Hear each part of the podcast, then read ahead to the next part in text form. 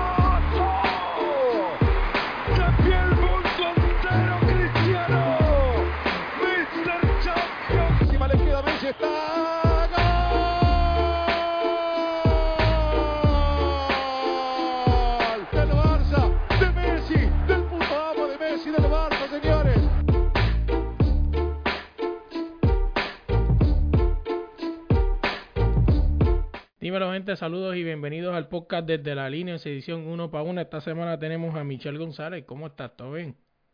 Todo bien, gracias por la invitación. Oye, vamos a arrancar rapidito con la, con, con la primera pregunta que es, ¿quién es Michelle González? ¿Qué me puedes contar de ti? Michelle González actualmente es abogada, licenciada, es eh, una jugadora de baloncesto que lleva jugando baloncesto desde los ocho años. Este, a través de la carrera de baloncesto eh, ha hecho múltiples deportes como tenis de mesa, voleibol, este, piscicampo. Eh, siempre he estado bastante activa en los deportes, pero dentro de eso pues me especialicé, como quien dice, en el, en el baloncesto. Eh, me gustan mucho los retos, por eso tomé eh, dentro de, de, mi vida, tanto en el deporte como en la parte académica, retos que a veces veíamos imposibles de lograr, pues me gustan los retos y siempre pues me tiré a, tratar de cumplir las metas y gracias a Dios pude cumplir la, la mayoría de ellas. Ya que me está hablando que, que, hiciste múltiples deportes, ¿no? Eh, ¿Por qué el baloncesto? ¿Qué hubo ahí que decidiste por todos esos deportes que practicaste irte por el básquet? Yo creo que por la rapidez del deporte. Este, jugaba pelota cuando, antes de jugar por primera vez baloncesto, el primer deporte que hice fue pelota. Eh, y encontraba en el baloncesto, pues, eh, más rapidez en, la toma de decisiones, eh, requería más agilidad este, en, periodos más cortos de tiempo. Yo creo que se me hizo un poquito más interesante por eso. Ok, y ya que estamos hablando así del baloncesto y todo eso, ¿cuál fue ese clic que te dio por, por querer ser deportiva, no? Porque pues, hay gente que se va por la música, otros por, lo, por el arte. Tú decidiste ser atleta desde el principio, o sea, ¿cuál fue ese clic? ¿Por qué llegaste a ser atleta? Pues mira, yo tengo un hermano dos años mayor que yo y, compartíamos mucho, mucho cuando pequeños, este, jugábamos de todo juntos y la mayoría de las cosas que hacíamos eran eh, deportes, eh, corríamos bicicleta o patines o ¿verdad? cosas que hacen los nenes pequeños en aquella época. Este, y él comenzó jugando baloncesto y comenzó jugando pelota y, y realmente eh, escoger el baloncesto, pues simplemente lo hacía con él. jugué pelota cuando él estaba jugando pelota, después que nos cambiamos juntos a jugar baloncesto. Eh, más así que por qué lo escogí, pues yo pues siempre estuve haciendo deportes con mi hermano y, y cuando entré al baloncesto, pues se me dio la oportunidad de que encontraban en mí habilidades que los coaches les gustaban y, comenzaron a desarrollarme. Ok, entonces, ¿quién así, este, ya hablando que, o sea, practicaban, no, lo que hacía tu hermano, básicamente, ¿él era tu mayor inspiración o tú, o había alguien más que tú tomaste como una inspiración? Yo te, diría que sí, este, yo creo que él, pues, es la, la, la persona que me, que, que me motivó a que, a que me gustaran diferentes deportes, este, porque me enseñaba eh, a, jugarlos y, a mejorar dentro de cada uno de los deportes. Este, pero siempre estuve inspirada en, en mejorarme a mí misma todos los días. Esa era mi inspiración, de, de, de poder superarme, eh, poder superar mis propios límites. Entonces se podría decir, ¿verdad? Que tú eras entonces eh, esa, esa chamaca, ¿no? Que estaba en la cancha a las dos de la, a las 12 del mediodía con el sol y esa gente que decía, mira, mira esa, que fiebre ¿Se podría decir que eras tú esa pues, que estaba ahí? Pues no tanto a las 12, pero sí todos los días a las 7 de la noche, muchas veces este mientras otros estaban haciendo otras cosas, pues yo estaba practicando y eh, tirando o hablando con algún coach para que me entrenara. Se puede decir que sí. Ojo, a la gente que, que no está escuchando, ¿verdad? O sea, eh, yo, yo fui uno de esos que también en algún momento de mi vida estuve, yo sí estaba a las 12 del día, yo era más fiebre. Y estuve ahí, yo era el primero que tenía el winner para jugar en la, en la guerrilla ahí donde vivía. Y yo pienso que, ojo a las personas que no están escuchando, eh, si tú ves a esa persona, motívalo, mano, dile, eh, sigue, sigue metiéndole mano, que vas bien. No, no te pares a burlarte de él, ¿no? Como muchas veces he visto, mira, está enfiebrado, como dicen los tontos, ¿no? Este, yo creo que no. Si, si, tú lo ves, dile, eh, le están metiendo duro, sigue ahí caballo, aunque salga de la boca para afuera. Porque tú no sabes que mañana ese puede ser nuestro próximo Carlos Arroyo, nuestra próxima, eh, nuestra próxima este, tenimesista, entiende lo que sea, donde la veas, ¿no? Claro. Y lo que tienes que hacer, aunque sea la boca para afuera, apóyalo, dile, eh, vas bien, aunque lo veas fallando, pero dile que vas bien. Sí, claro, no, cada cual tiene sus metas y, y a lo mejor a la persona que, que lo va a decir escoge irse por alguna otra eh, profesión o alguna otra área y también le gustaría que alguien le lo, motive, así que pues que hagan lo mismo también con, con las personas que ven en la cancha en horas que, que pensamos que son raras, pero cuando uno tiene un deseo y una meta, pues esos son los sacrificios que uno tiene que hacer. Sí, Moe, cuenta un poco de, tu familia, que me puedas contar, o sea, ¿te apoyó cuando hiciste todo este embeleco de jugar todos los deportes que jugaste, o te decía, este, enfócate en los estudios, ¿qué te decían? Pues fíjate, sí, tuve la gran bendición de, de tener a mi mamá y mi papá. Este, eh, era un poquito complicado para ellos porque pues, mi hermano jugaba y yo también y se tenían que dividir muchas veces.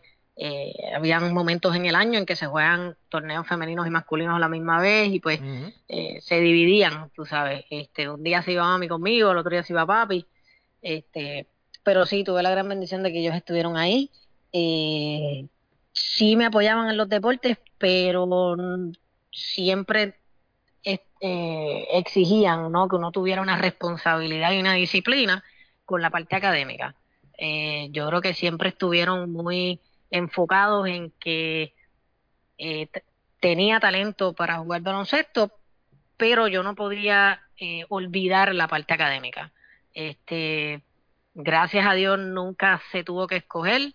Ahora a mi edad no creo que eso es una buena idea, tener que poner a escoger a un niño entre, no, si no hacen las asignaciones no vas para la práctica, porque realmente el, deporte es otro, otra área donde se le puede enseñar a niños a ser responsables, a ser disciplinados.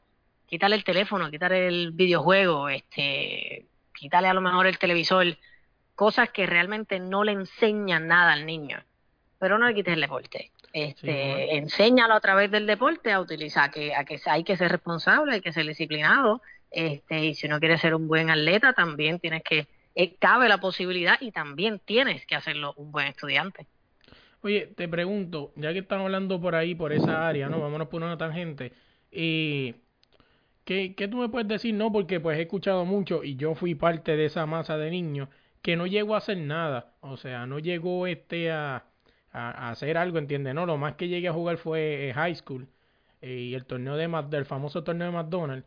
Pero hoy en día muchos niños se han quitado del deporte y es porque eh, valga la redundancia, no, no me gusta hablar de, política, pero faltan, este, faltan cosas, ¿no? O a veces se ven los famosos grupitos, eh, donde solamente un ejemplo, el coach siempre viene y tiene a este favorito y tú siempre estás en la banca por más que le metas, ¿no? Eh, que lo que lo que quiero llegar con esto o sea, ¿qué, qué, qué tú opinas, no? ¿Qué consejo le puedes dar a esa persona? Porque sí sucede, o sea, no podemos tapar el cielo con una mano, que sí sucede que muchos clubes eh, está fulanito y el fulanito hay poingar porque es el hijo de, de fulano de tal, hay que tenerlo ahí. eh, o porque era, porque, o muchos creen, ¿no? Que porque este fue el mejor ejemplo, o sea, el hijo de Michael Jordan no fue igual a Michael Jordan en la vida, o sea, y eso, y ese falso pensamiento aquí también lo tenemos, ¿no? Él es hijo de fulano de tal, va a ser igual, es una promesa. O sea, ¿qué, ¿qué tú opinas de eso? Si que tiene alguna opinión o qué consejo le puedes dar a la persona que esté escuchando esto y esté pasando por esa situación? Pues mira, esas situaciones van a pasar en todos lados, no solamente pasan en el deporte, pasan en el área laboral, no importa donde tú quieras trabajar y en algún momento vas a tener que trabajar, pasan en la escuela. Este, y realmente pensar que eso no le pasó a Carlitos o no le pasó a Varea, pues yo creo que están equivocados. eh, a mí me pasó. Yo estuve en Bucápula, pero también jugué en Santurce, jugué en Guaynabo, me tuve que ir en un momento a Tillo, este, y terminé jugando de Bravo, eh, jugué de San Juan. O sea, realmente, si tú en una edad no te sientes cómodo con el equipo, con lo que está pasando alrededor, ten el valor de, de, de abrirte espacio y buscar en otro lugar donde te sientas cómodo. Este, en aquella época no habían tantísimas ligas como hay ahora. Ahora hay una liga en cada cancha, así que tienes más oportunidades de, de buscar el espacio donde te sientas cómodo, de buscar el lugar donde tengas la oportunidad. Eh, sí, hay equipos este, pues que ya tienen sus estrellas y uno también tiene que ser realista de saber en qué momento eh, de las habilidades uno está, porque pues un niño que empezó a los 8 años, si tú empezaste a los 14, pues sabes que, que ya hay una diferencia de muchos años de fundamento, de, Claro. de experiencia, de juego. Así que reconocer realmente cuáles son tus fortalezas y el nivel en el que tú estás y dirigirte hacia un lugar donde te sientas cómodo, donde el coach te, te enseñe, este, pero no todo el mundo va a ser Carlos Arroyos tampoco, no todo el mundo va a ser Barea. Claro. Este, el hecho de que tú no hayas jugado profesional no quiere decir que tú no hiciste nada. Tú jugaste hasta donde la oportunidad de la vida se te dio, utilizaste el deporte para, para que te hiciera una buena persona, para que te, te enseñara disciplina, para que te enseñara responsabilidad. Así que realmente hiciste lo que debió de haber, lo que debió de haber hecho un jugador dentro del deporte, aprender ese tipo de cosas. Que hayan jugadores que tengan la oportunidad de, por ciertas habilidades, llegar a niveles profesionales dentro del deporte, pues ya esos son otros 20 pesos. Yo creo que el deporte, este, le sacaste lo que le tenías que sacar. Eh, así ah, como tú, pues han sido muchísimos, yo tengo muchísimas compañeras que eran muy buenas jugadoras, este, y no jugaron profesional o, o ni siquiera jugaron en la universidad, llegaron hasta su grado, ¿verdad? Su grado 12 y decidieron estudiar. Este, y yo creo que sería injusto decir que ellas no hicieron nada dentro del deporte que no llegaron a nada, porque sí lo hicieron. Este, se hicieron de buenas personas, son personas que van a aportar a nuestra sociedad y yo creo que el deporte es un mecanismo de cambio social, es un mecanismo de aprendizaje dentro de la juventud. Yo diría que es el más importante porque pues el sistema de las escuelas es siempre el mismo, puede ser un poco aburrido para muchos, pero el deporte, el deporte siempre va a estar, va a ser interesante para el que lo juegue. Y, y yo creo que lo importante está que los que tenemos la oportunidad ahora de enseñar, entendamos y sepamos que el deporte se utiliza para crear seres humanos y si en el transcurso creamos buenos jugadores, pues es un plus. Este, así que yo creo que no, no hay otro consejo que decirle que, que busque un lugar cómodo, el equipo cómodo, que no va a ser la primera persona que se sale de un equipo, este, que puedo dar fe de eso porque yo me salí de equipos cuando no me sentía cómoda. Y te puedo decir que me fui de un equipo ganador donde no me sentía cómoda para ir a un equipo que no, no ganaba tanto. Y me sentí muy cómoda.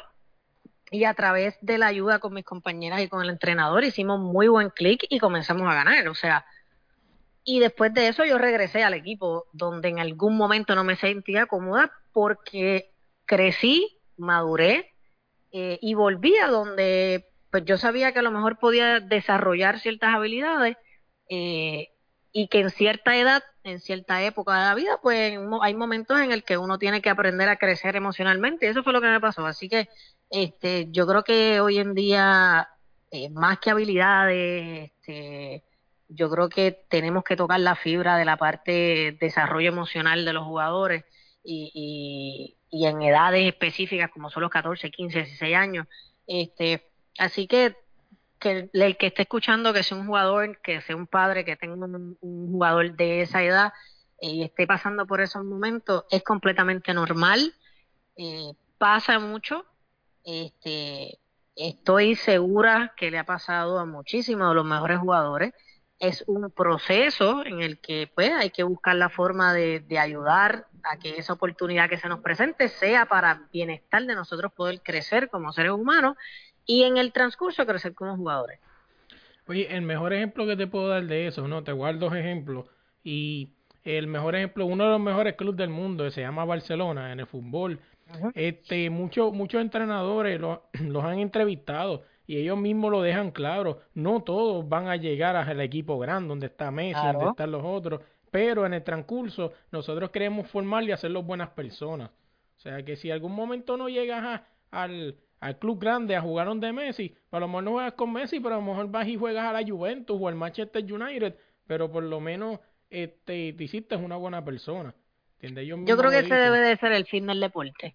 Yo creo que ese es el fin del deporte. Últimamente, gracias a las tecnologías, este, se han hecho muchísimas entrevistas a, entrenadores eh, en altos niveles como, como lo son los entrenadores de Barcelona y de muchísimos otros deportes de ligas bien reconocidas este, y todos coinciden en eso, en que es que realmente eh, dirigentes de la Selección Nacional de Baloncesto Argentina dijo lo mismo.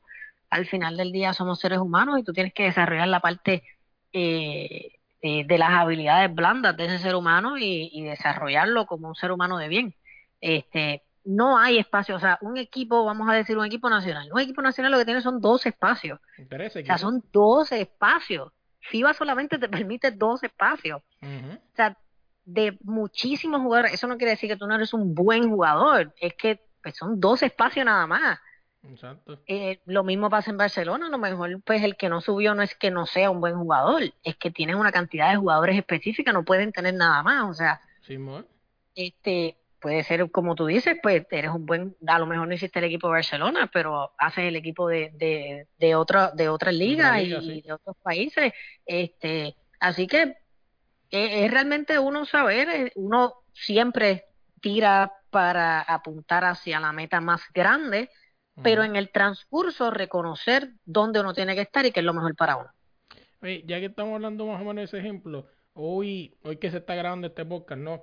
Salió por las redes sociales una, unas, unas declaraciones del jugador de Cliff Durant, donde pues él, él, él hace alusión, ¿no?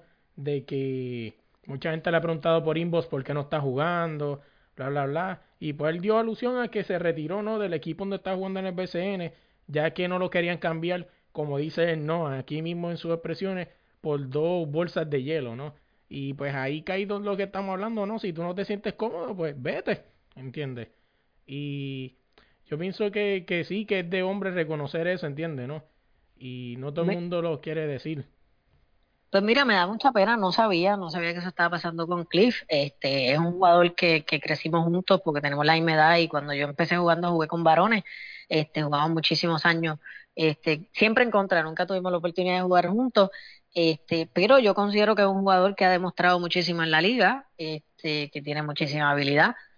Pero cuando uno llega a profesional, eh, esto es un negocio, esto ya deja de ser eh, un deporte para un cambio de bienestar social o un deporte para, para mente y cuerpo sano. No, la realidad es que los deportes profesionales son eh, es un negocio. este, las razones pues las desconozco, no tengo conocimiento personal de la situación que, que, esté dentro del equipo, pero creo que es una baja bastante grande en el BCN el hecho de que Cliff Durán no esté jugando, este, porque él ha tenido números increíbles este, y ha sido clave en muchísimos momentos en su carrera este, para diferentes equipos y yo creo que es una pena que la parte del negocio que muchas veces eh, los dueños o los manejadores o la persona que sea responsable de esto eh, las razones que tengan para, para preferir que un jugador del nivel de Cliff esté fuera de la liga porque no lo quieras cambiar, eh, pues eh, eh, realmente da, da lástima, tú sabes, este, deja mucho que decirle a la persona porque yo he estado dentro de los negocios, me encantan los negocios, este, ahora como abogada veo muchísimo eh, de eso. Y, y al final del día realmente uno tiene que sopesar una cosa con la otra y, y no no puedo concebir la idea de por qué tú vas a dejar a un jugador de ese nivel por capricho. Este, de que, pues no sé, por X o Y razón, tú sabes, este, pero realmente es muy penoso porque creo que es un jugador con muchísima habilidad y que le hace falta a la liga, eh, porque es una persona todavía joven, este, y hay muchos equipos que, que lo pueden usar y que necesitarían el nivel de baloncesto de él, eh, así que pues espero que, que, ese tipo de situaciones pues se resuelva, que no sigan pasando, este, y que entiendan que al final del día pues la liga los, fanáticos van a ver a los jugadores, no van a ver al apoderado, no van a ver al dirigente. Los fanáticos quieren ver a los jugadores. Este, y cuando pues se respete ese nivel de los jugadores, yo creo que la relación y, y la administración de un, de un torneo eh, va a ser mucho mejor y mucho más positiva.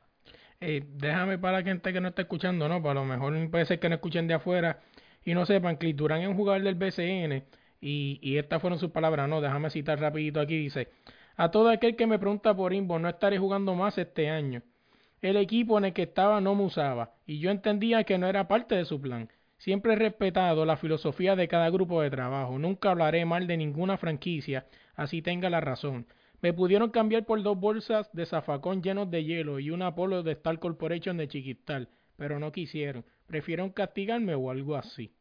Pero yo, pero nada, yo soy un guerrero y los guerreros no hablamos, actuamos. Voy para adelante. No sé, se han curado por ahí con mi nombre tirándolo al piso y mucha gente que ni conozco hablando disparate. Pero lo que, los que me conocen saben cómo soy, así como, así con respeto, y soy un hombre, no diré nada. Todo el mundo dice lo, todo el mundo dice que no es un loco hasta que el loco tiene la razón. A mí nadie me va a quitar el sueño de ser quien, de ser quien yo quiera ser. Mientras tanto seguiré sudando. Ya fueron las palabras de Cliff Duran en su página oficial de Facebook. Este, sí, es penoso, ¿no? Porque, o sea, eh, vámonos por otra tangente vamos a hablar del BCN como tal. Eh, y, o sea, ¿cómo es posible que una liga, no? Yo escuché mucha gente decir que el BCN antes eh, se jugaba con equipo, con gente nativa, ¿no? O quizás eran menos refuerzos. Hoy en día, si no me equivoco, creo que te permiten dos refuerzos. Que, y mucha gente está en contra de eso. Porque dicen este, y para cuándo el desarrollo de nuestros jugadores, ¿entiendes? Que yo pienso que es algo como que es verdad. Pues te puedo dar las dos versiones. Yo creo que pues en cierta manera sí tiene razón, pero la liga profesional no es una liga de desarrollo. Es cierto. Este, yo creo que eso es una parte que, que muchos no entienden. Este, la liga de desarrollo, pues no sé, primera categoría o la puertorriqueña, ah, este, pero, pero lo mismo lo podemos ver en NBA y NBA no es una liga de desarrollo. La liga de desarrollo, Dili, este, esa es su liga de desarrollo. Este, así que eh, realmente no sé, no tuve la experiencia de ver el BCN sin refuerzo. Eh, no recuerdo haber estado cerca cuando eso era así. Este, no sé cómo se vería un, equipo, una liga, ¿no? Sin, sin esos refuerzos. Yo creo que con dos es más que suficiente. Realmente eh, quisiera sentarme con los diferentes dirigentes y preguntarles por qué no utilizan el, el talento que hay en Puerto Rico. Y de ese talento los otros días estaba viendo un juego de quebrayilla y mi compañero que creció conmigo, yo comencé jugando con ellos también, este Gabriel Velardo, eh, no juega, no juega un solo segundo de ser un jugador que vino de Uruguay este, jugando súper bien este, que ha tenido sus años y cuando se le da la oportunidad siempre aporta al equipo. Que no juegue un solo minuto, pues no sé, no sé, no sé, no sé qué están pensando, no sé cuál es su plan de juego, este, no sé qué yo haría en esa posición, pero para mí yo creo que yo usaría, eh, si están ahí y le voy a pagar, los tengo que usar, tienen que ganar los chavos. Esa es mi forma, ¿verdad?, de pensar, en, sea un minuto, dos minutos, yo creo que es importante que ellos estén ahí, que tengan eh, su propósito y que uno le diga, mira, tú vienes a la cancha a hacer tal cosa, este, pero lo tienes que tener ahí y darle esa oportunidad de que estén ahí. Este, así que, pues, realmente, pues no sé, no sé cómo se vería sin, sin, sin refuerzos, pero tampoco puedo decir que la liga del BCN es la liga para que estos jóvenes se desarrollen. Se ah, pueden desarrollar todo el año eh, y practica y vete a hacer drills individuales y da la oportunidad de jugar en otro país este, y demuestra que realmente tú tienes el calibre para llegar a una selección nacional. Este, Pero realmente pues el BCN no es el momento para, no es el, la plataforma para eso. Sí, muy, pero nada, vamos a recapitular para atrás para la pregunta que me quedé. ¿Tienes algún ídolo en el baloncesto? O sea, alguien que tú admiras o... Pues tengo muchas personas que admiro, realmente no, no soy de tener muchos ídolos. Eh, he pasado tanto tiempo concentrándome en yo cumplir eh, o romper mis propias limitaciones que pensar en ser alguien más. Me gusta, me, me encanta Carlos Arroyo siempre, pues eh, ya cuando yo comienzo a jugar baloncesto, él ya está jugando profesional y siempre lo seguí. Este, creo que es de lo mejor que ha salido en Puerto Rico. Este, obviamente el estilo de Barea siempre lo seguí. Eh, en Estados Unidos siempre fui fanática de, de Sue Bird, que fue en Al también, este, y de Diana Taurasi, que para mí han sido las mejores jugadoras que han pasado en la WNBA. Este, en, el, en, la NBA eh, fui fanática de Jason Kidd, eh, y de Tony Parker. Esos fueron así como, como los jugadores que más yo observaba y que me identificaba con el, con el estilo de juego de ellos. Eh, y hoy en día, pues, soy LeBron. oh, wow. Bueno, este, fíjate, y, y no, y, y, es como que es, bien raro, ¿no? Porque casi todo el mundo, tú le preguntarías y en los años anteriores te dirían, no, yo fui Jordan o algo así como las masas. Pero, o sea, el estilo, yo llegué a jugar, ver, ver jugar a Jason Key, ¿no? Aunque sea en los últimos años, pues yo soy fanático del fanático del NBA de Carmelo para acá, exactamente ese 2003, 2004 para acá. Y, y sí, llegué a ver a Jason Key, llegué a ver a Tony Parker, o sea, que era otra cosa. Y, y es raro, ¿no? Porque cuando tú ves, cuando tú ves esa persona, ese tipo de persona que es fanático de diferentes personas, pero yo soy fanático de Carmelo y ahora de Curry. Pero eh, es como que, o sea, algo tuviste en ellos, o sea, ¿qué, ¿qué, era lo que tú mirabas en ellos? O sea, su estilo de juego, pero había algo en particular que te gustaba de cada uno de ellos, simplemente eras un fan. Eh, no, lo que pasa es que esas eran las posiciones que yo jugaba. Este, Ellos los dos son puengares, pero son puengares anotadores. Son puengares que hacen a sus equipos mejores. Este, y yo siempre me he considerado una puengara anotadora. Por eso es que en este momento de mi carrera me cambian a jugar la 2 en vez de la 1. Este, por la capacidad de mi juego de poder llevar el balón, pero a la misma vez poder anotar. Este, y eso pues me gustaba mucho, especialmente de Tony Parker. Este, Poingal terminaba con muchísimas asistencias, pero cuando tuve el número terminaba 14, 15, 18, este, 20 puntos, y tú decías un Poingal con 20 puntos. Este, yo creo en ese sistema de juego. Eh, antes, pues los, los eran como los quarterbacks que, que simplemente sirven para pasarle, esa era la mentalidad de antes. Este, yo creo en el baloncesto cuando los cinco jugadores tienen la capacidad de anotar. Así que lo que viene, obviamente, si tú me preguntas de aquella época quién es el mejor jugador, pues obviamente Michael Jordan, pero eh, Michael Jordan, decir que uno lo miraba para copiarle su movimiento realmente es una ilusión. Eh, yo creo que Michael Jordan es el mejor eh, de la historia y tiene unos movimientos que yo creo que el único que los pudo copiar fue Kobe Bryant, que obviamente tiene los mismos movimientos de él. Y con todo y eso nunca lo pudimos ver así de grande porque pues yo decirte que mi, mi ilusión era o, mi ídolo era Michael Jordan, pues, pues no, realmente él era eh, un jugador que obviamente eh, yo veía todo el tiempo y, y tenía videos de él, de cómo él entrenaba. Y, y esos videos me enseñaron a mí a la disciplina de las cosas que uno hace fuera de las prácticas. Este, y, pero no, realmente no, uno no puede ver a Michael Jordan y decir yo quiero ser como Michael Jordan porque pues eh, es una ilusión, obviamente, y porque no jugamos la misma posición. Este, así que me identificaba un poquito más con los poingares este, y, y esos poingares que miraban el juego de la misma manera que yo lo quería mirar. Sí, oye, y yo vivo en Estados Unidos, ¿no? Y he tenido la oportunidad y estoy bastante retirado del baloncesto, porque me estoy dedicando a la vida normal, ¿no? A la de trabajar y pagar deuda. Pero eh, yo, y ves como, como los jugadores influencian mucho. O sea, yo he jugado aquí en, las canchas de aquí de Estados Unidos y todo el mundo tira de tres. O sea, yo me acuerdo antes cuando tuve la guira, para poner la guira, pa, y vámonos, no. Ahora ya no velan guira, ahora se paran en la línea de tres y tiran de tres. dice, Lamentablemente. Eso es muy lamentable. Curry effect. Eh, definitivamente. Eso es muy lamentable. Pero. Y, y hay que tú ves como, como, la, como la, evolución del baloncesto, ¿no? Ya sea para bien o para mal. Eh, que yo pienso que está mal. Te, digo, o sea, yo la he visto jugar y tú ven y, cuando velaba la famosa velagüira, ¿no? Que era que te quedabas atrás para que te pasaran la bola y ponerle una canasta fácil. Ya eso no existe. Ya ahora ellos se paran de tri y la tiran de tri. Tú dices, ¿en serio? que la evolución del baloncesto, pues, e, evolucionó, ¿no? Evolucionó en parte, que la parte que más me ha gustado de, la evolución del baloncesto hoy en día, ¿no? Es esa evolución donde ya el hombre no es este tipo tosco que iba caminando más lento que nadie o corriendo más lento que nadie para llegar abajo y quizá dar un tapón o donkear la bola. No, ahora es un tipo que te puede bajar la bola. Si te pones bruto, te puede dar un pegue y te la puede echar de tres. O sea, esa es la evolución que por lo menos más me ha gustado hasta ahora del baloncesto hoy día. sí, este, Tiene, tiene la habilidad, pero cuando uno va a enseñar el baloncesto y uno quiere llegar a ese nivel, él no llegó a ese nivel haciendo eso. Él llegó a ese nivel porque aprendió lo que era el juego de baloncesto y fue un jugador completo que desarrolló la habilidad de poder pararse del driveo y, meter una, una bola de la línea de tres.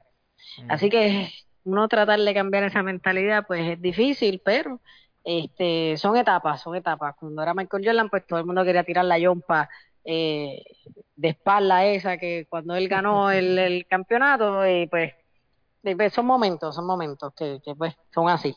No tiene que bregar con eso. Sí, un poquito del comienzo de, de, de tu carrera en el baloncesto. ¿Qué me puedes contar? ¿Alguna anécdota?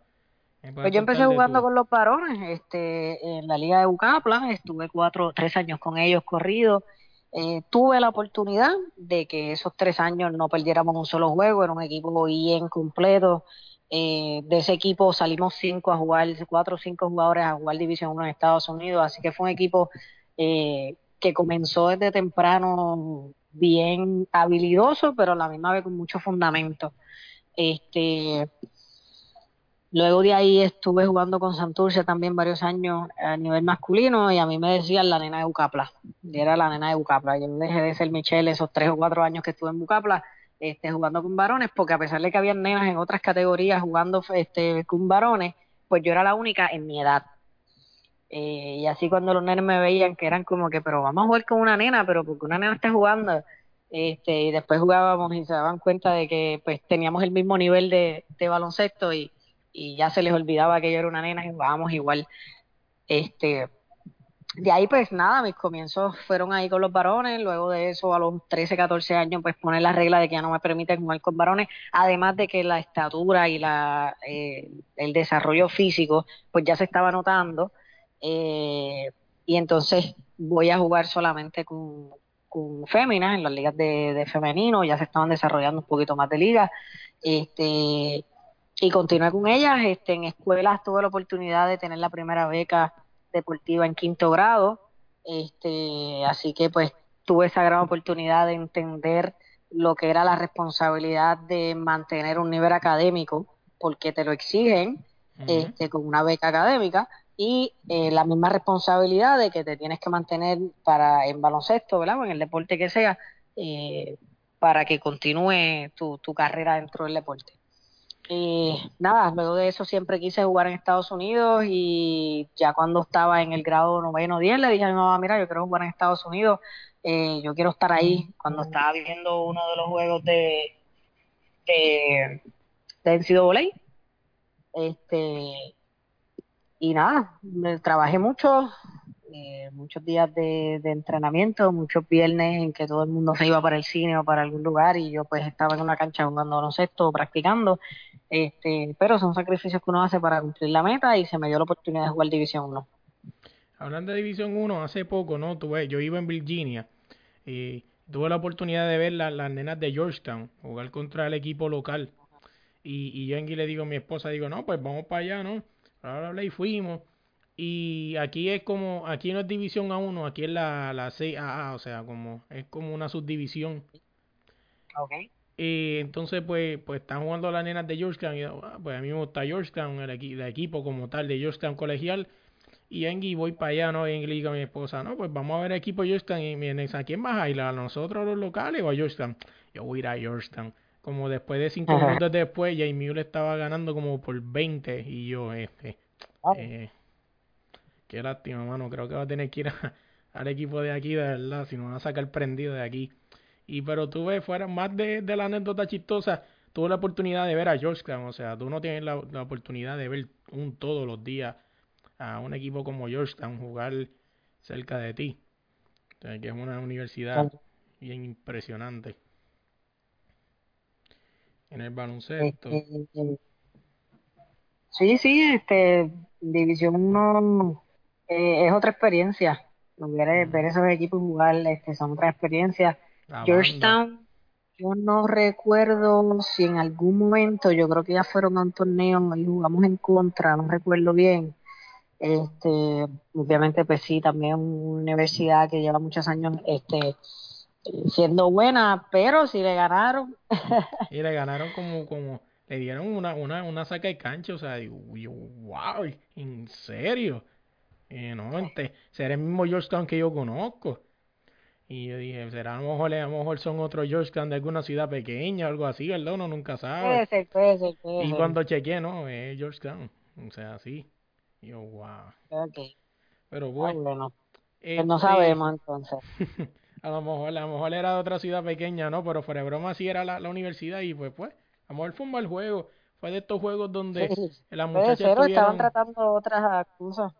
No, fue de estos juegos en los que este, a una muchacha le dejaron, mmm, sin mentirte, como alrededor de 5 o 6 tiros wide open y se salían, entraban y salían. Y yo, wow, este es de estos días que el equipo intenta todo y no sale nada, ni una guira. Se metía, o sea, que son días que pues pasan en el baloncesto y le pasan desde, los, desde el más pro hasta el más rookie. Tienes, tienes un día que es el día que la metes hasta de media cancha y hay un día que no metes ni la guira. Son, cosas que, son cosas que pasan. Eh, que, otra cosa que te iba a preguntar, déjame ver que me quedé pensando. Eh, eso, eso del, del, del BCN, que el BCN, la, la, cuando jugaste, ¿no?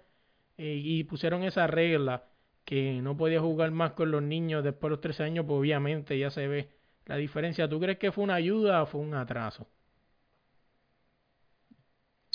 Eh, creo que ninguna de las dos. Creo que este yo creo en el que el baloncesto deba ser mixto, por lo menos hasta los 12 años, por lo menos hasta los 12 años.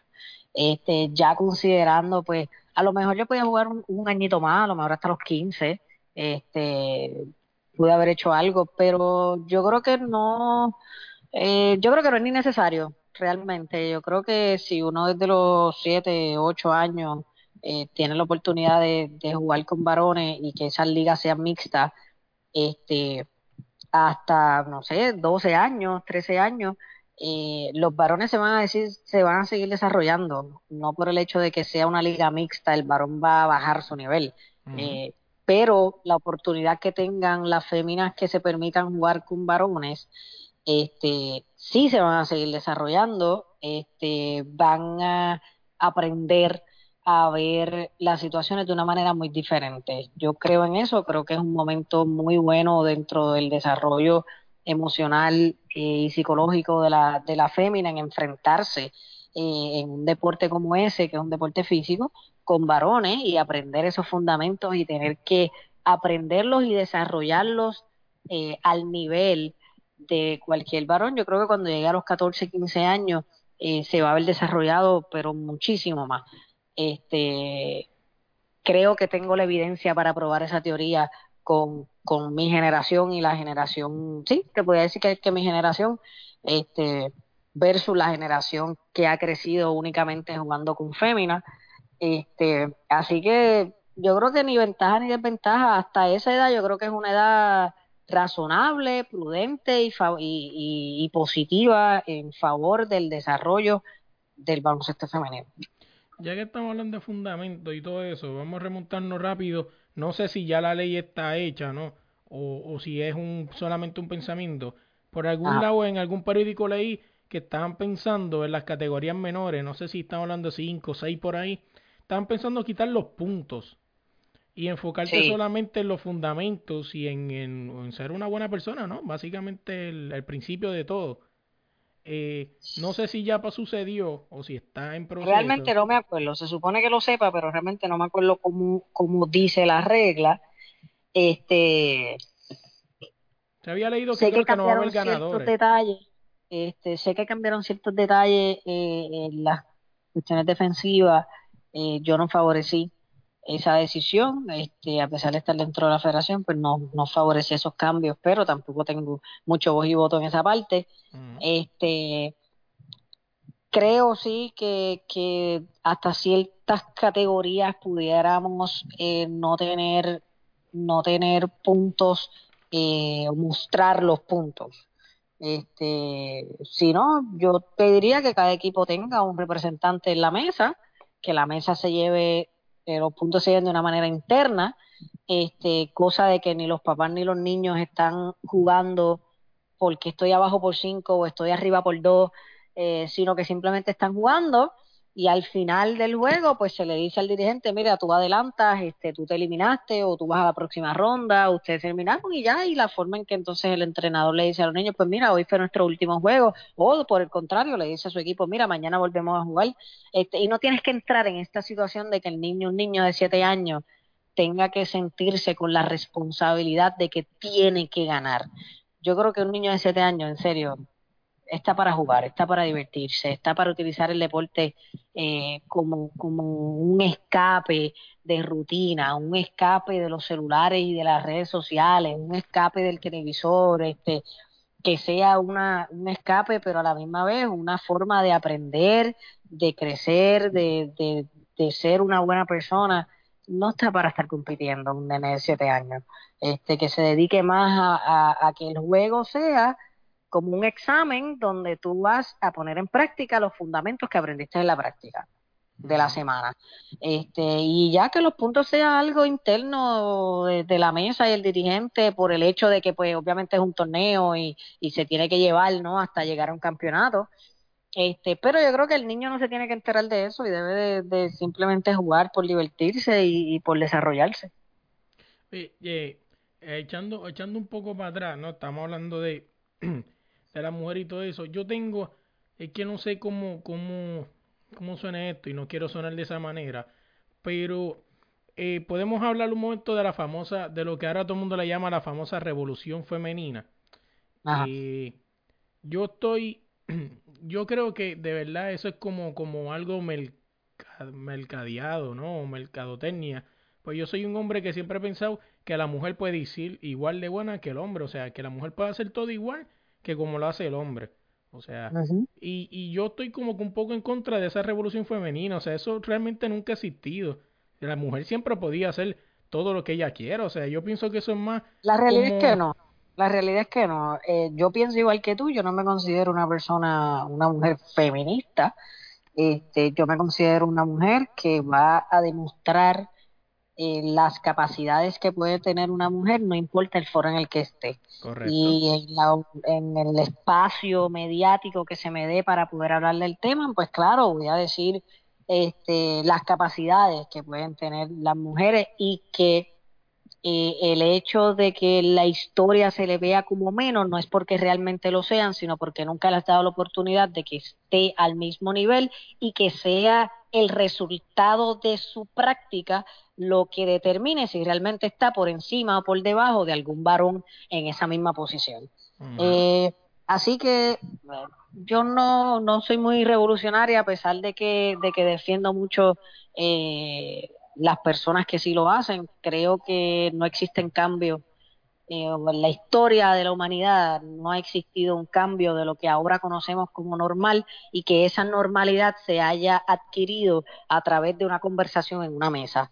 este, eso eh, desde el voto de las mujeres hasta el derecho de los de las personas negras eh, o de color eh, pues, fue protestando. realmente fue protestando eh, costó muchas vidas costó muchas molestias y no fue realmente en una en una mesa intercambiando ideas Así que creo en, en, que se proteste de una manera, ¿verdad? Este, pacífica y, dentro de los marcos de, llevar un buen mensaje positivo, ¿verdad? No creo en que dos cosas malas hacen una buena. Dos cosas malas no hacen una buena. Yo creo que si cada una de las mujeres dentro de la revolución nos formamos en que la revolución sea en que en el lugar de trabajo o del deporte en el que estés demuestres que tú estás a ese mismo nivel, pues yo creo que eso es, eh, hacemos el trabajo que tenemos que hacer para seguir abriendo puertas. Yo no he tenido la oportunidad de enfrentarme o de estar en situaciones en desventaja, por lo menos dentro del deporte, eh, en el sentido de que pues yo no he tenido que pelear por posiciones contra un varón, este, pero a nivel administrativo, pues sí, a nivel administrativo, pues, pues se nota, ¿no? La mayoría de las personas administrativas de la federación son varones, estamos poco a poco eh, entrando las féminas, pero también creo que la fémina se tiene que preparar para eso. Yo creo que simplemente por pelear, yo tengo que estar ahí, tú me tienes que dar un espacio, porque nosotras tenemos el derecho de estar ahí, yo creo que sí, está chévere, pero prepárate, prepárate para estar ahí, prepárate profesionalmente, prepárate este, y, ten la capacidad para poder estar en esa mesa y poder debatir al mismo nivel o muchísimo mejor eh, que cualquier varón. Porque pues no hacerlo eh, continúa eh, el historial de las personas que no nos quieren abrir las puertas, pues le das esa oportunidad de decir, ah, pero es que yo le di la oportunidad a una mujer y no la, y no la aprovecho. Así que, pues, eh, sí es algo real, eh, sí es algo que ha pasado, pero pues a veces hay que experimentarlo para, para saber que es algo real. Es como yo digo, o sea, mucha gente sí a lo mejor puede ser que exista la revolución eh, femenina, o sea, y no estoy en contra de eso. Yo creo que la mujer puede hacer todo igual que el hombre o hasta mejor. Así mismo como, o sea, una mujer puede ser una gran chef, como una gran baloncelista, como una gran mecánica, una mejor ejemplo Glory Racing que corre carros de carrera, o sea, y es buenísima en lo que hace. Pero yo creo que, que lo están, lo están mercadeando en las redes sociales no y en el entorno como que mira, las mujeres pueden hacer esto igual que nosotros, wow, qué gufiado. O sea, que yo pienso que no, o sea, por eso es que en ese caso no estoy como, como de acuerdo en eso, pero no en el concepto como tal, es como lo están mercadeando, como aquí está la revolución femenina, o sea, no. Yo, lo, yo pienso que lo están como mercadeando, como que mira, las mujeres pueden hacer igual que nosotros, qué gufiado.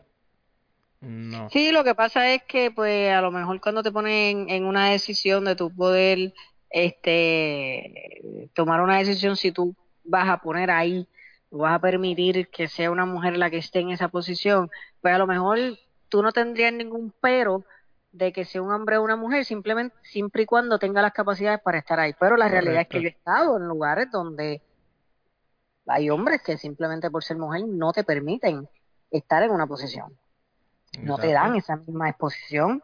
Eh, tú puedes tener un mejor resumen, pero sigue siendo una mujer. y, pues, y realmente son cosas reales, son cosas reales que, que muchísimas personas lo he experimentado. Yo lo he experimentado. Lo más triste este, de esto es que si, un ejemplo, eh, mañana llega una mujer a ser la presidenta del BCN o del BCNF, es decir, ¿verdad? Disculpando la expresión que usted es una dama, te hablo cuánto se habrá tirado. Vamos. Lamentablemente, lamentablemente es así. Este, porque la historia obligó a que en muchas áreas tuvieran que ser así. Y ahora, pues a las que no lo hacen, a las que queremos hacer las cosas por, por la línea correcta, pues este se nos hace un poco difícil, ¿no? De que en aquel momento se hacían este de esa manera y ahora pues tratamos de que de cambiar cómo se cómo se puede llegar a esas posiciones y de que esa no es la manera ni la única manera de llegar. Este y te digo eso lo dicen de mí. Eso lo dicen de mí sabiendo mi, mi mi vida y como quiera, no, es que ella está ahí porque hace esto, porque hace lo otro. Este, y pues uno se ríe porque son personas, eh, como quien dice, colonizadas por, el, por la historia, eh, confundidas por lo, por lo que a lo mejor está viviendo, lo que sucedió en el 1940, tú sabes. Ahora no, yo creo que se han hecho muchas cosas positivas, queda mucho por hacer, pero yo creo que las cosas positivas han abierto caminos para que personas como yo nos capacitemos a nivel académico, eh, nos eh, con la disciplina y la responsabilidad nos desarrollamos a nivel eh, deportivo y que esa combinación se, ¿verdad? me abra las puertas para estar en los lugares, en las posiciones que estoy ahora.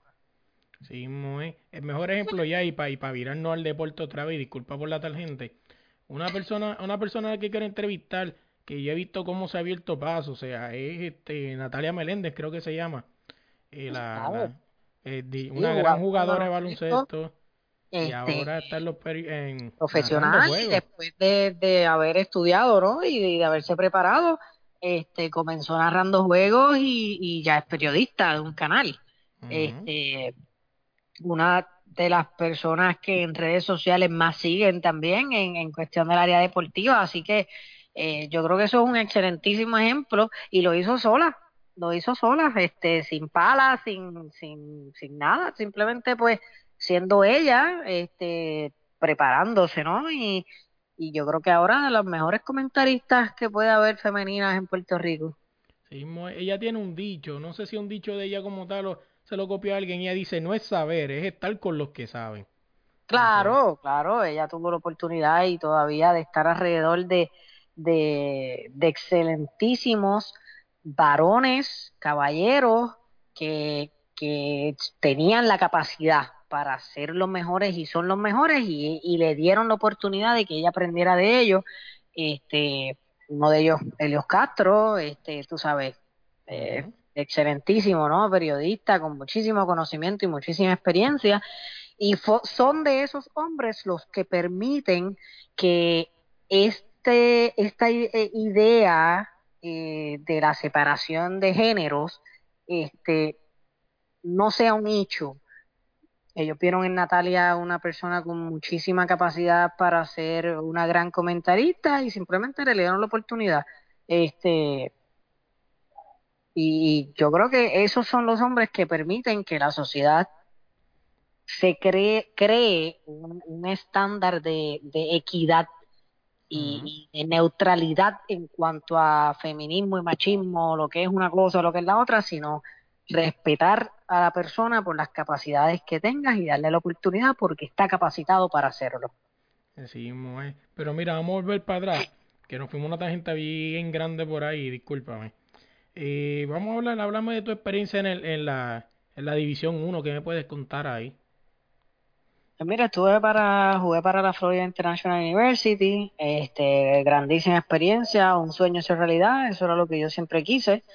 Este, siempre quise eh, tener la oportunidad de jugar en esas canchas llenas, ¿no? De, de para mí lo que es el mejor nivel de baloncesto, este, por lo que es el sistema de juego.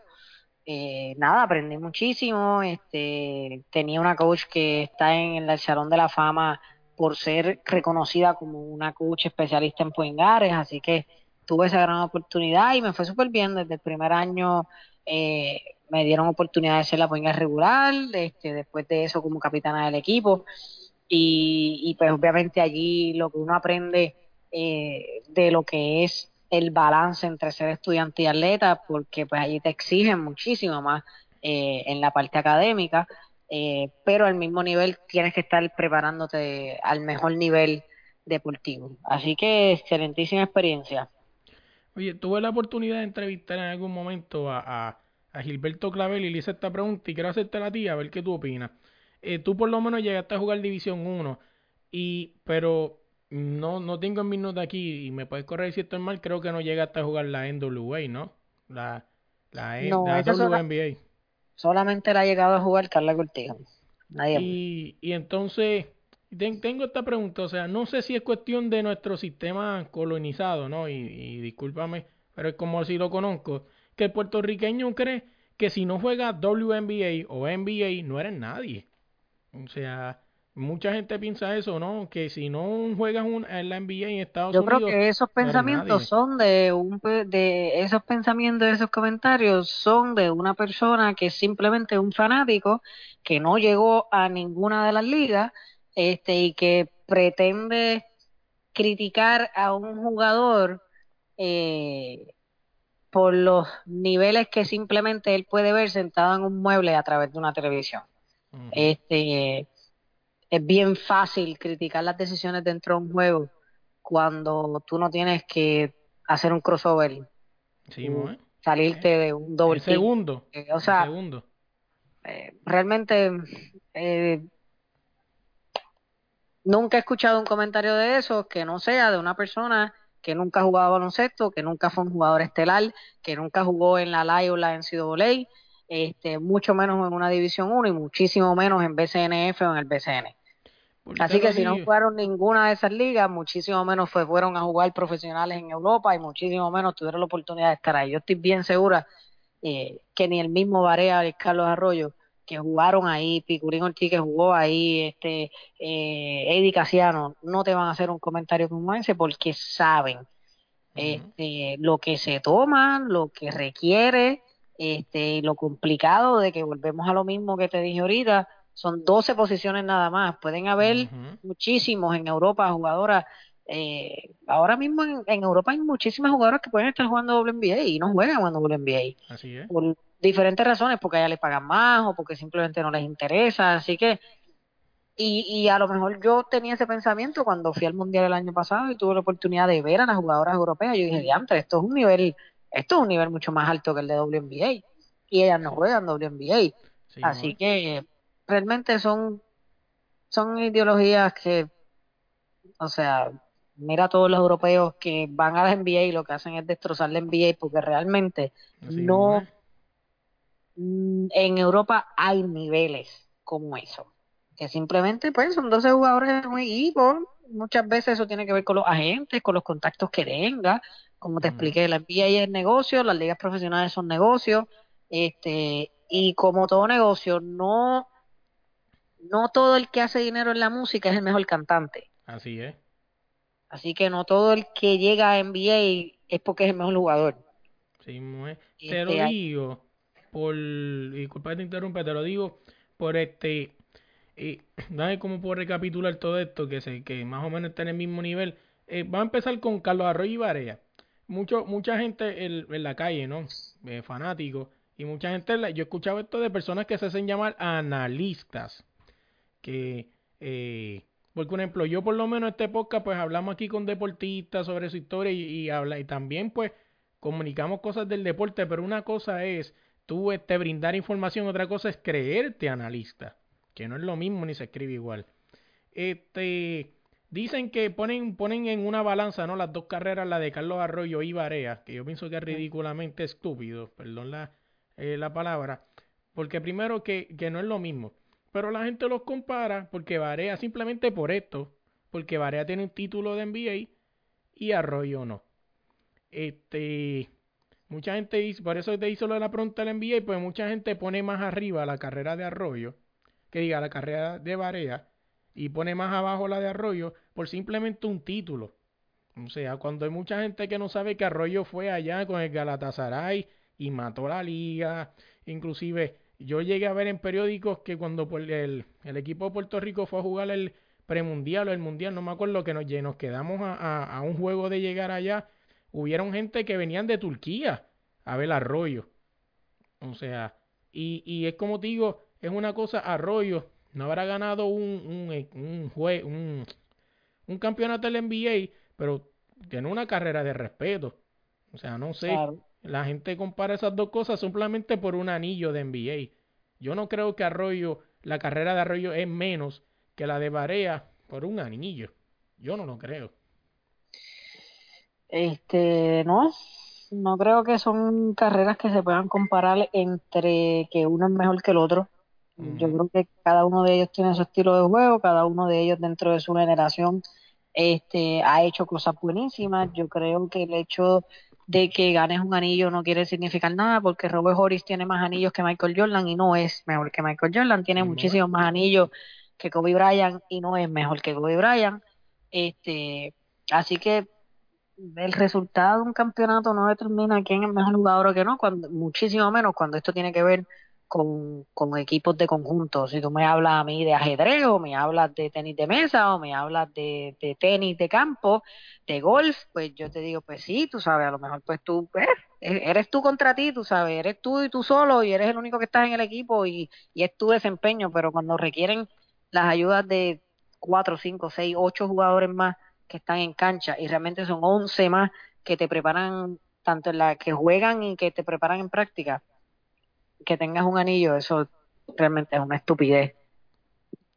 que uno sea mejor que el otro. Yo ahí, pues, Vareas es pana, Vareas es mi amigo y todo, pero yo pongo a Carlos Arroyo por encima simplemente por el estilo de juego y las cosas que son capaces de hacer en el juego. Yo creo que cada uno tiene su estilo, yo pues soy fanática de Carlos Arroyo. Oye, ya volviendo otra vez, eh, recapitulando para tu historia, nos quedamos en la en, División 1, ¿no? Donde jugaste con la Florida International University. Estaba leyendo aquí, ¿no? Y encontré en, en una nota, más o menos habla de, de tu experiencia, ¿no? Allá, pero también habla de un accidente en Miami. No sé si quieras tocar el tema o si, o si quieres picharle. O, y, y si quisieras tocarlo, ¿cómo cambió eso tu vida? El, el accidente que tuve en, en Miami. Correcto. Sí, ese fue un accidente de carro ya cuando yo estaba, yo me fui para allá a trabajar, eh, no sabía este que quería estudiar todavía, me gradué de psicología, pero no me veía haciendo eso el resto de mi vida. Este, y nada, salí un, un día yo manejando y tuve un accidente de carro, no me gustó cómo se manejó la situación. Este, y esa misma noche fue que decidí estudiar derecho. Fue esa noche que llamé a mi mamá y le dije, ¿sabes qué? Yo quiero estudiar, yo quiero ser abogada eh, quiero estudiar esto. Eh, en ese momento no pues, sabía que era una carrera difícil, complicada, que requería mucha, mucho sacrificio. Este, pero me tiré, me tiré y, tomé la decisión de que eso era, ahí era donde me veía, eh, tal vez 15, 20, 25 años más tarde, eh, que, es, que es un análisis que yo creo que todos debemos hacer a la hora de tomar la decisión de que queremos estudiar, porque pues a mí me encanta el comportamiento humano, pero no me veo a los 35, 40 años eh, siendo psicóloga, así que te puede gustar algo, pero realmente no te ves dentro de eso, pero puede haber otra profesión donde sí te veas haciendo eso toda tu vida y puedas incorporar las cosas que a ti te gustan dentro de tu profesión. ¿Tú crees que, y, y la, la pregunta suena un poco tonta, ¿no? Pero ¿tú crees que si no hubiese pasado ese accidente, hubiese llegado a ser abogada eventualmente por algún otro lado? Eh, no sé, tal vez no. Tal vez no, realmente no sé, no, no. Eh, de verdad que no, no, no, no, no, no lo he pensado, no, no sé, no sé. Yo creo que yo creo muchísimo en que Dios te envía los mensajes y que uno tiene que estar eh, abierto a escucharlo. Y pues si yo le pedí que me enviara un mensaje, a veces los mensajes no llegan como uno quieren, sino como tienen que llegar. Sí, muy. Y vamos un poquito más reciente para acá. Cuéntame un poquito del Mundial. ¿Cómo fue esa experiencia de ir al Mundial con el equipo femenino de Puerto Rico?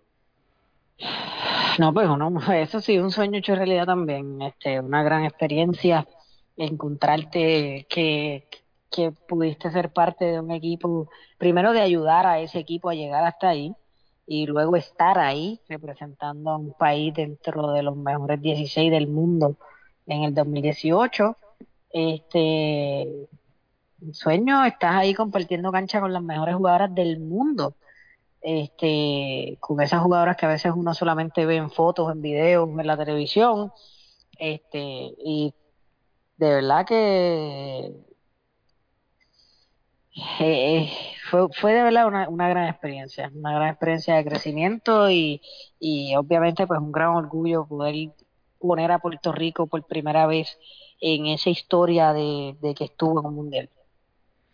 Eh, entonces, si no me equivoco, ¿verdad? Creo que Puerto Rico hubo un juego bastante épico, ¿no? Que fue el de Puerto Rico y España, donde, donde mucha gente te vio ese juego y, y wow, sea, qué lástima, ¿no? Que tienen que esperar a que llegue un juego tan épico como ese para darse cuenta que las mujeres este, tienen potencial.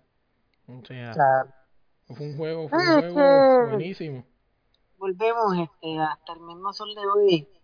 Eh, tú te sientas en una mesa a hablar de baloncesto, le dices a un varón, mira, este, o inclusive, no lo tiene que ser varón porque hasta las mismas féminas no los hacen y yo creo que no los hacen más que los varones, este, y no creen, no creen en el producto del baloncesto femenino, este, es la misma sociedad la que no eh, apoya o, se cierran en que, pues, que eso no puede suceder o que no les gusta o no se inclinan a darse la oportunidad de estar ahí.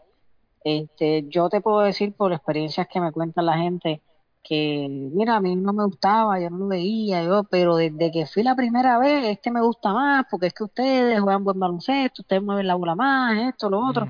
este Pero son cosas, como te he dicho, la vida entera, pues si lo hicieron los negros, lo hicieron los, eh, las mujeres para el voto, yo creo que pues nos toca a nosotras eh, tener que vivir esa, ese momento en el de cambio de que la sociedad pues le abra las puertas al baloncesto femenino y de aquí a lo mejor a años más pues veremos los frutos de lo que nosotros tuvimos que pasar y sufrir, pero es parte de. Eh, y cómo eh, hubo un cambio de mentalidad, asumo que lo hubo, cuando antes y después de, de del torneo que se jugó en Manatí, ¿no? Que fue de fémina. Ah, definitivo, sí. De centro básquet.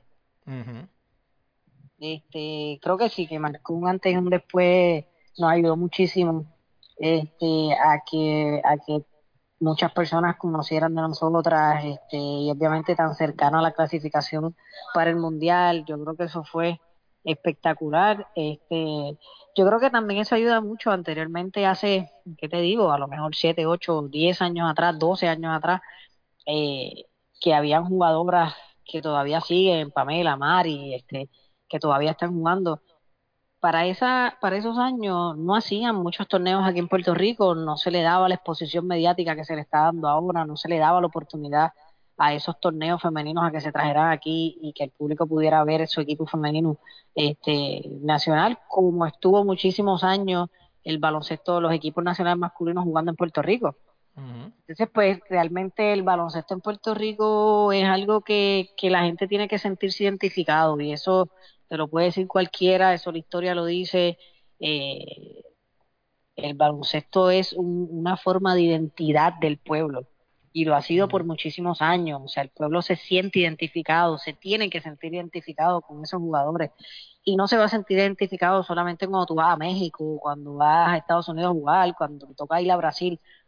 Este, y pues el que ahora la federación nos dé la oportunidad de tener esos torneos aquí nos ha ayudado muchísimo para que las personas se identifiquen con nosotros, se sientan parte de nosotros y lo veo porque los primeros que vienen donde nosotros son los nenes chiquitos. Más que las nenas que juegan, son los nenes, nenes de 10, 11, 12 años que se sienten identificados con nosotras, que nos ven igual, que nos admiran, que nos ven, eh, que aprenden del juego de nosotras. Así que yo creo que vamos por buen camino pero definitivamente ese tipo de torneos tiene que seguir dándose aquí para que el público pueda eh, vernos en persona y vernos jugar y ver la calidad de, de nosotras. Ya que estamos hablando de, juegos locales y todo eso, eh, no, hace poco es la primera vez donde se implementa las famosas ventanas FIBA, ¿no? Criticadas y, y, eh, criticadas o no. Exacto, no me gustan, no creo en ellas. ¿No creen en ellas? No creen en ellas, no. Y mira, eh, ahí me, gusta esto porque tú no crees en ella y pues, pues obviamente tu, tu, tu experiencia, ¿no? Más brinda más que la mía. O sea, yo te voy a dar mi opinión como fanático y, y, y tú a la tuya como, como jugadora, ¿no? Y mucho más adentro. Yo como fanático, pues, que, que es más o menos, pues, nada, ¿no? Por lo menos yo como fanático me gustó.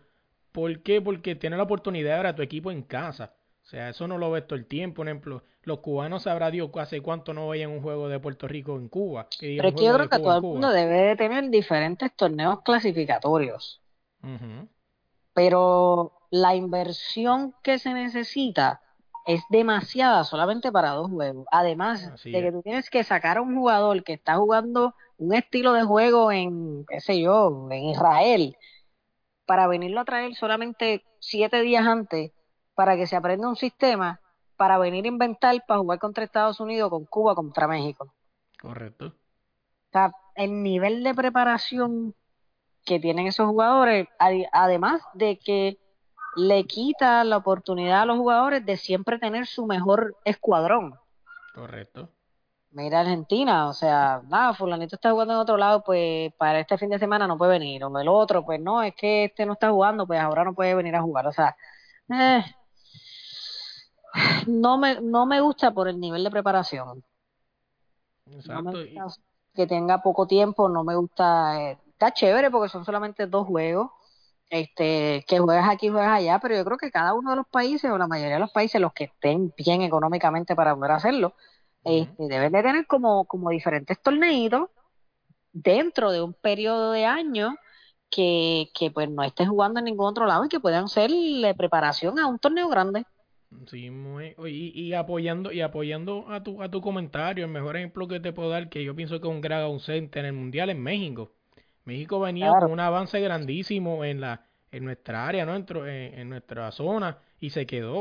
O sea, México llegó a quitarle campeonatos de la boca a Puerto Rico eh, y dejarlo fuera, o sea, y se quedó, no entró. Así que eso realmente es, es, difícil decir que, que a lo mejor en ese mundial están todos los mejores, este, los mejores jugadores. Sí, los mejores equipos, los mejores equipos, porque pues a lo mejor hubo juegos que eran decisivos y que ellos no pudieron tener su mejor equipo porque el jugador pues estaba en otro sitio y no lo dejaron, no sé, por diferentes razones. este, así que pues no necesariamente en ese mundial están realmente los mejores países. Así mismo, ¿eh? Pero entonces cambiando cambiando las ventanas FIBA, yéndonos para acá, hablando más o menos de FIBA, vámonos a bueno, primero antes de eso quiero hablar un momento del BSNF.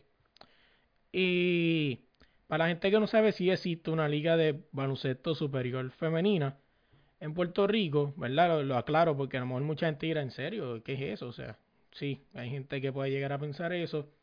Y, y, lo he visto, ¿no? Y he podido ver los, juegos y todo eso. Pero falta algo. Falta un no sé qué. Un no sé cuánto que, que, que quisiera preguntarte a ti, ¿verdad? Tú, este, ¿Qué tú crees que ¿Para qué le falta esa liga para ser más llamativa? Porque sí la he visto y escuché que Guapa Deporte, con un canal local en Puerto Rico, está pensando transmitir un par de juegos. No sé, tal vez romperla y volverla a hacer de cero. Este, mejorarle muchísimos detalles administrativos, eh, evaluar cuál es el mejor mercado para para exponer a esas jugadoras, este, y realmente yo creo que es un producto que tiene salida, por lo menos mucha más salida de la que ha tenido hasta el momento, y el centro que lo dejó demostrado. Claro. Pero tú tienes que darle al público lo que ellos quieren. Tienes que poner al público en una posición en que ellos tengan la oportunidad de verlo, de, de estar presente.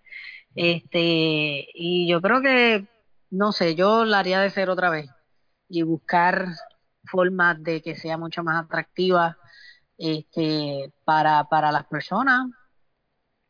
No sé, yo creo que para eso existen expertos de este que, puedan evaluar, sí, de mercadeo, tú sabes, que puedan mejorar eso, pero, pero sí, hay muchas cosas que cambiar, este, interna. Te pregunto, eh, y esta pregunta, eh, todo lo había discutido con un amigo mío, Audi, que sale conmigo en el podcast también, saluda Audi.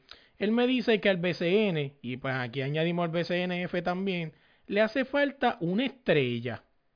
Una estrella, una cara que la gente quiere ir a ver cada fin de semana, valga la redundancia, y, y no la tiene.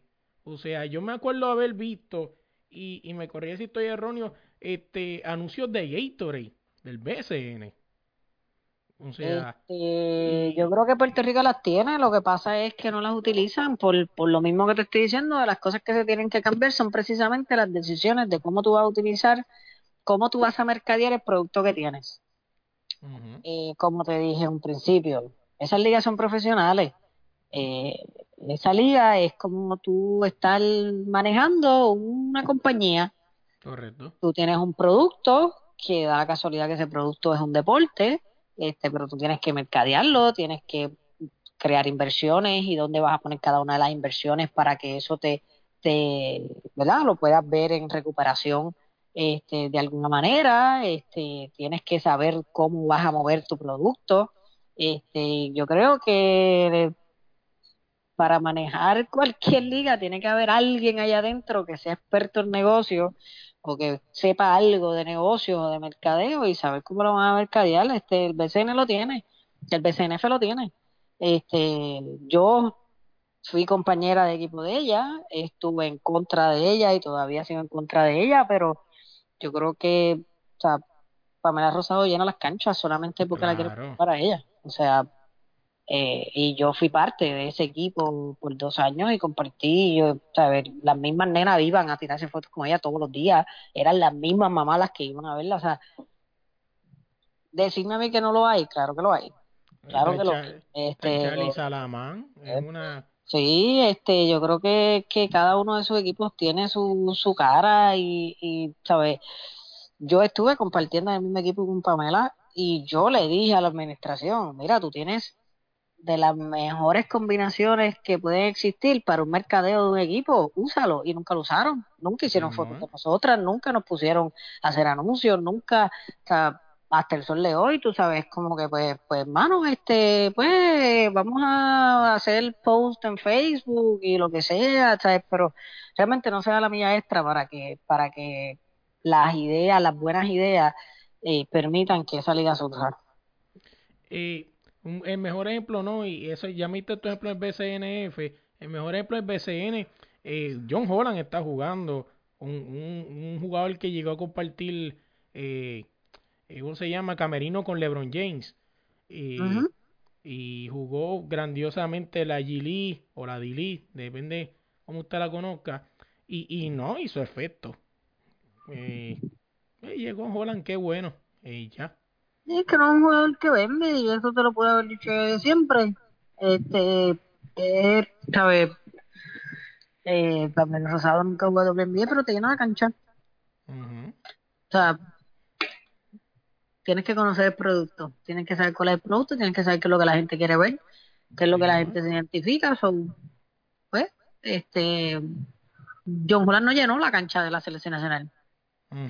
Yo fui. el vino, ah, mira, qué chévere. Él está jugando, wow. Mira, sí, nos salvó en el, juego, el, tiro. El juego, pero realmente, pues, no es una persona que, que en la parte de cuando te sientas a hablar sobre la parte de negocio de la liga, pues no es.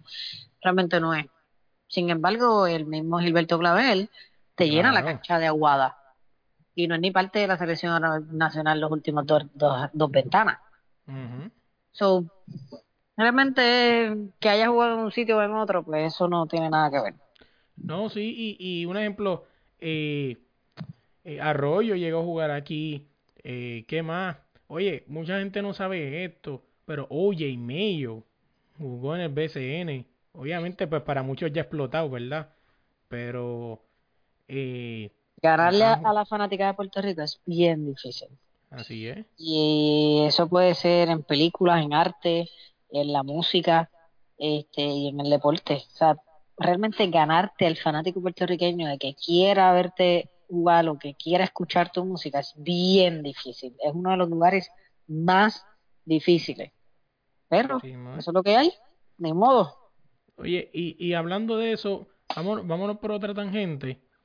Eh, eh, el mejor ejemplo es eh, mira, eh, tiene que esperar que un tipo como Bad Bunny venga, venga este a hacer un, un, un video para que, para que las mujeres se vean jugando al baloncesto, ¿no? Que fue el famoso video que salió hace poco con Wisin Yandel. Y tiene que venir un tipo como Bad Bunny a querer bregar con eso y hacer un video donde salgan las nenas de, de, de Puerto Rico jugando. Si no, no pasa. Sí, sí. ¿Eh? Este, lamentablemente, así es. Y vamos, ya, ya para ir ya más o menos cerrando, habla un poquito de la experiencia del 3 x ¿Qué puedes contar de esa última experiencia de ustedes? espectacular, de verdad que es una modalidad nueva, eh, muy divertida, muy eh, exige muchísimo a nivel este eh, físico, de estamina, eh, muchísimo más, eh, hay mucho más contacto físico que un 5x5, este, permiten ese tipo de contacto. Eh, no hay muchas llamadas de los árbitros en cuestión de running, double, double dribble, este, no hay mucho de eso. El juego es muchísimo más rápido. Este, competimos con jugadoras que tenían sobre 40, 45 juegos jugados. Nosotros, pues, era el primero, excepto por Natacha Lequín, que había jugado el año pasado. Este, era la segunda vez que Puerto Rico tiene una selección nacional en un 3x3. La primera vez pues, fue el año pasado en los centroamericanos. Este, así que yo creo que una modalidad nueva, súper divertida, súper exigente, pero creo que tiene mucha salida. Obviamente ya lo vemos en los varones, pero creo que en el femenino también no va a ir muy bien ahí. Y, y sí, y y no sé, no sé lo que pasó, no, no sé si fue un espejismo veo, pero yo llegué a ver una famosa 3x3 BCN Nest. No sé qué pasó, no sé si fue un solo año y se Eso fue un solo año y pues realmente fue por, por tratar de hacerlo y estuvo chévere, se hizo bastante bien. Sí, o sea, e, es un sueño, ¿no? Tú ves una cancha en un sexto en un mall como Ponce Mall, Mayagüez, Plaza de la América, whatever donde la hayan puesto y ver. Y ese fue el único juego, esa fue la única liga que habíamos jugado anteriormente y obviamente el equipo que se escoge para jugar eh, en el último 3x3 pues es porque estuvo jugando ese torneo Next 3x3. Ok. Y como todo en Puerto Rico una sola vez y se acabó, ¿verdad? Sí. sí, muy. Oye, papá, cuéntame un poco, ya para ir cerrando ya, un poco de, de lo que como abogado, o sea, un poco de tu vida como abogada que me puedas contar ya fuera de las canchas, ¿no? Ya algo más diferente, quizá otra adrenalina diferente. No, definitivo, otra adrenalina muy distinto. Este, yo creo que por eso es que me gusta, porque es una de las profesiones que más adrenalinas tiene, que te mantiene pues en la calle todo el tiempo, eh, pensando distinto todo el tiempo, buscando opciones, este, eh, pero al mismo nivel siempre buscando la justicia y buscando el bienestar para la mayoría de la gente. Yo creo que pues eso es algo que, que siempre me gusta. Eh, estoy por mi cuenta, este, pero tengo diferentes contratos con varias oficinas, este, así que nada, me va súper bien, me va súper bien y me gusta, me gusta mucho. Eh, ahora sí, para cerrar, cuéntame tus redes sociales, o sea, que, ¿cómo te podemos encontrar? Pues mira, este, en Instagram estoy como Mish González 91, Mish González 91, no es mi fecha de nacimiento, 91 es el número que yo utilizo para jugar baloncesto. Este, eh, y en Twitter también estoy como Mich González 91. En Instagram es donde más este, pueden ver cositas mías, así que eh, ahí es donde más contacto tengo con, las personas y puedes ver todo lo que hago y que este, los diferentes gustos y los lugares que me gusta visitar, así que eh, ese es el contacto que tengo que me gusta tener con la gente. Nada, este Michelle, gracias de verdad, un placer por, por, por aceptar, ¿no? Porque sé que he puesto una plataforma nueva y gracias, gracias a ti por, por, por, el acercamiento y la oportunidad de, de esta charla, de esta entrevista, este, y nada, para adelante, mucho éxito eh, con esta plataforma. Ya sabes, este, siempre a la orden.